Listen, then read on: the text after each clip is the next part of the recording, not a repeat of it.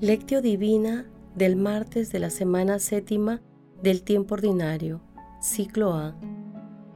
Quien quiera ser el primero, que sea el último de todos y el servidor de todos. Marcos capítulo 9, versículo 35.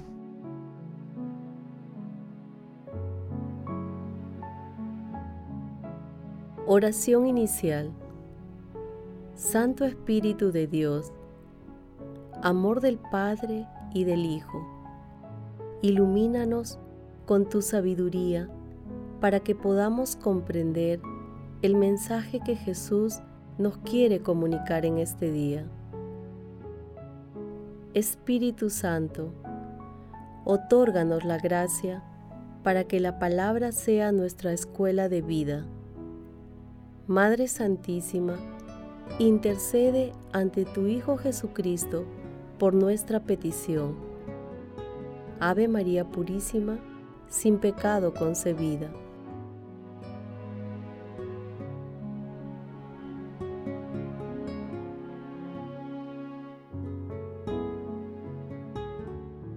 Paso 1.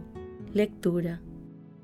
Lectura del Santo Evangelio según San Marcos, capítulo 9, versículos del 30 al 37.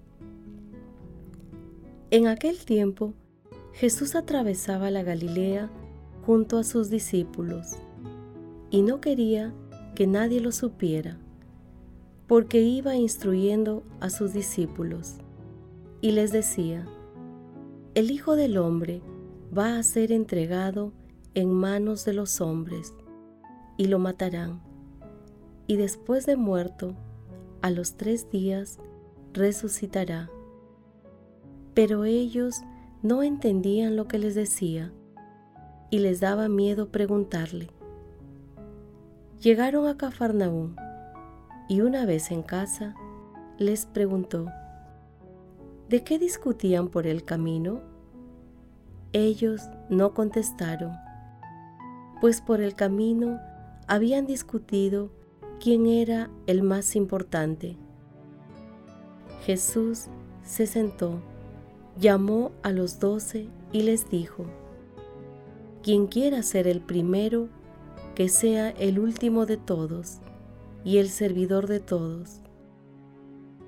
Y tomando un niño, lo puso delante de ellos, lo abrazó y les dijo, El que acoge a un niño como este en mi nombre, me acoge a mí, y el que me acoge a mí, no me acoge a mí, sino aquel que me ha enviado. Palabra del Señor.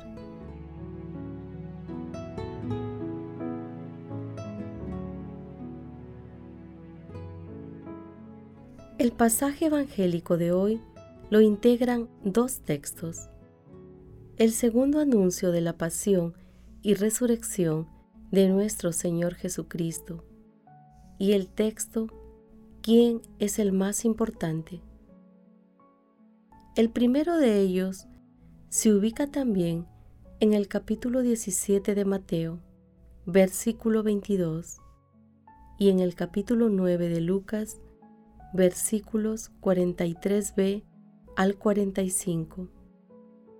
El segundo se encuentra también en el capítulo 18 de Mateo, versículos 1 al 5 y en el capítulo 9 de Lucas, versículos 46 al 48. En los días previos y hoy también, el Evangelio de San Marcos describe lo difícil que fue para Jesús instruir a sus discípulos y hacerles entender quién era realmente Él y cuál era su misión. Para los apóstoles se hacía difícil entender la pasión y muerte después de haber presenciado los milagros de Jesús contra las fuerzas de la naturaleza y los males generados por el pecado de los hombres. Pero Jesús sabía perfectamente que imponer un reino en base al poder absoluto, nunca llegaría a cambiar el corazón de los hombres. Comprendía que era necesario que el hombre aprendiera a amar a su Dios como Él amó a los hombres. Era necesario sensibilizar al hombre haciéndole ver hasta dónde podía llegar el amor de Dios Padre, entregando a su Hijo único para la redención de la humanidad. Nuestro Señor Jesucristo entendió que era preciso dar a todos los hombres la oportunidad de acceder a la misericordia infinita de nuestro Dios, haciéndole entender la capacidad de ese infinito y misericordioso amor. La segunda parte del pasaje evangélico trata sobre la verdadera vocación del apóstol y de todo hombre con respecto a su prójimo, por encima de las posiciones y jerarquías, sustentada en el amor que recibimos de Dios Padre. Él le resume esta misión poniendo como ejemplo nuestra actitud ante un niño que representa la población más frágil e indefensa de la sociedad. Si los tratamos con amor y solicitud, así estaremos tratando a Jesús.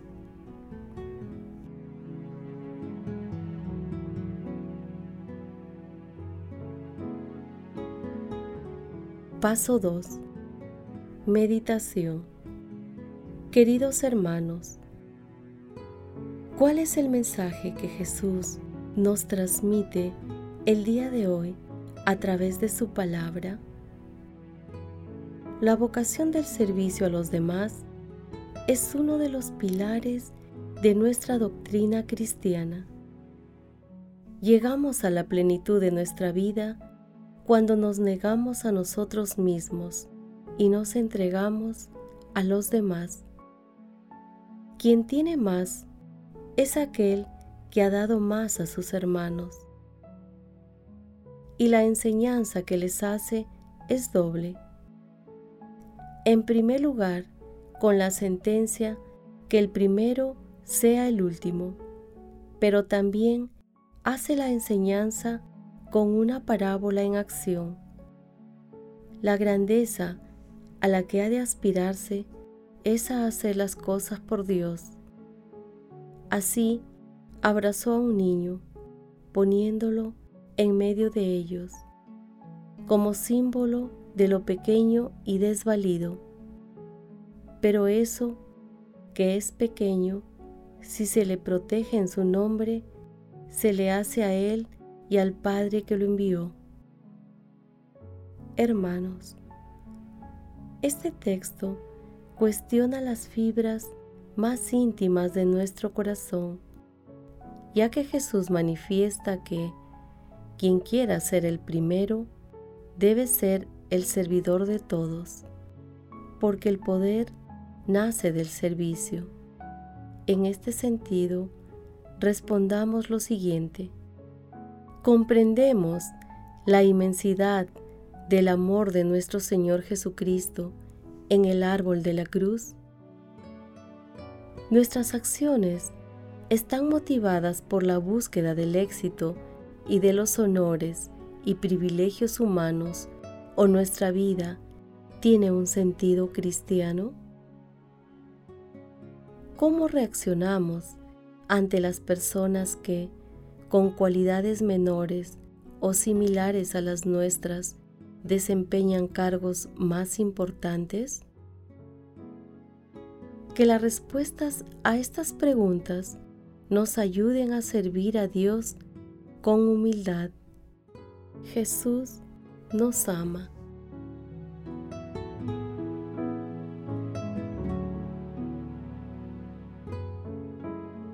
Oración Amado Jesús, purifica nuestro corazón y nuestros deseos y con el poder de tu Santo Espíritu, danos la luz para vencer toda tentación de honores humanos y te sirvamos con humildad, comprendiendo que el verdadero poder del amor está en servir a los demás. Amado Jesús, tú que dijiste, vengan a mí los que están cansados y agobiados, que yo los aliviaré. Sé el bálsamo que sane las heridas de nuestra soberbia y otórganos la fortaleza para enfrentar sin desánimos el rechazo y la incomprensión de tantas personas. Amado Jesús, te suplicamos abras las puertas de tu reino a los difuntos y protege a las almas de las personas agonizantes para que lleguen a contemplar tu rostro. Madre Santísima, Madre de la Divina Gracia, Reina de los ángeles, intercede ante la Santísima Trinidad por nuestras peticiones. Amén.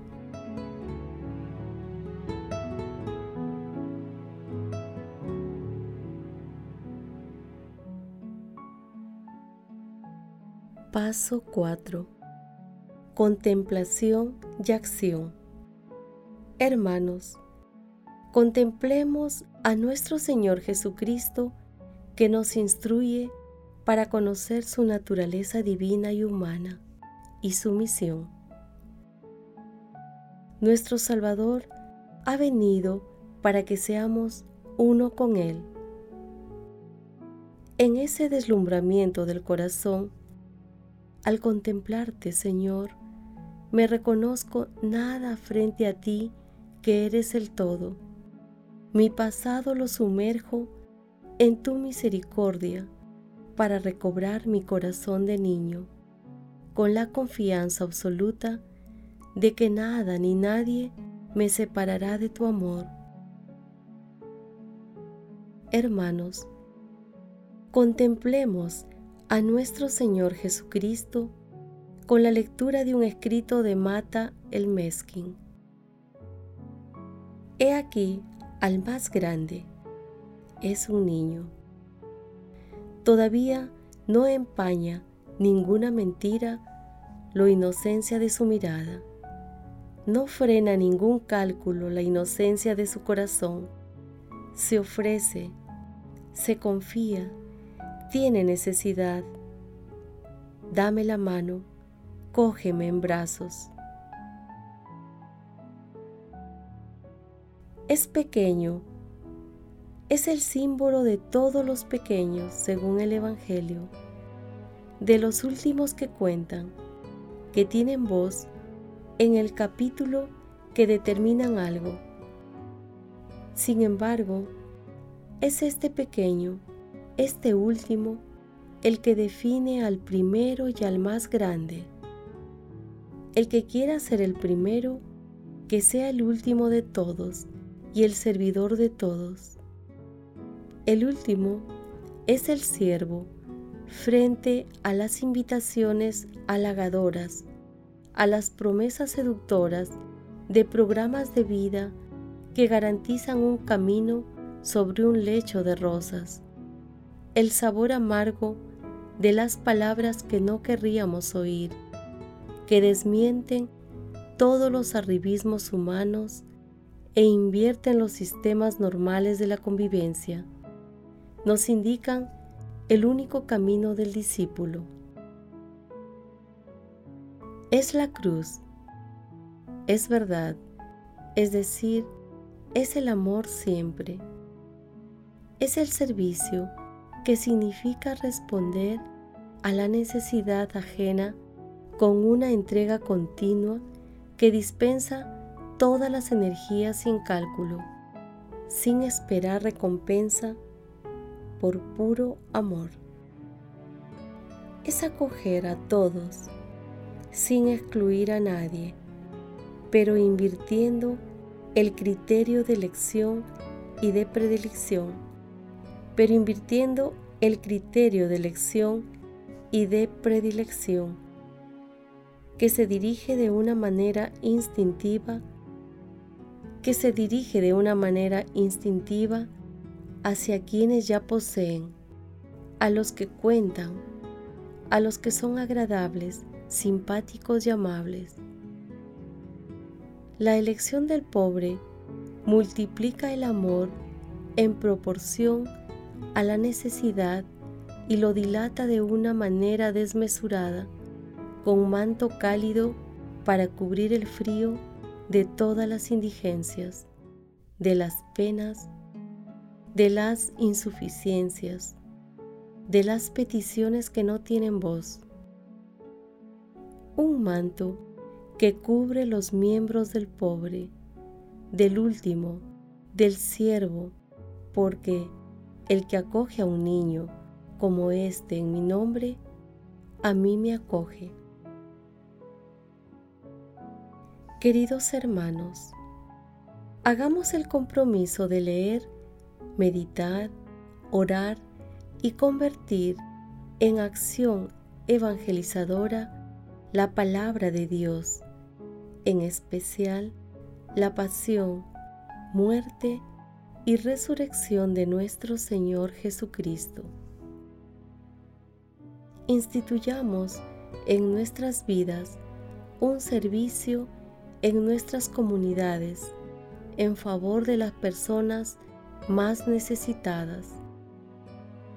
Acompañemos este compromiso con la asistencia frecuente a la Santa Eucaristía, a la adoración eucarística y no dejemos de rezar el Santo Rosario. Glorifiquemos a Dios con nuestras vidas.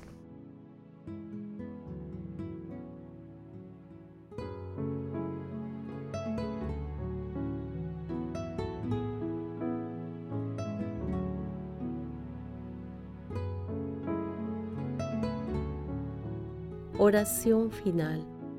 Gracias Señor Jesús por tu palabra de vida eterna. Que el Espíritu Santo nos ilumine para que tu palabra penetre a lo más profundo de nuestras almas y se convierta en acción. Dios glorioso, escucha nuestra oración. Bendito seas por los siglos de los siglos. Madre Santísima, intercede ante la Santísima Trinidad por nuestra petición. Amén.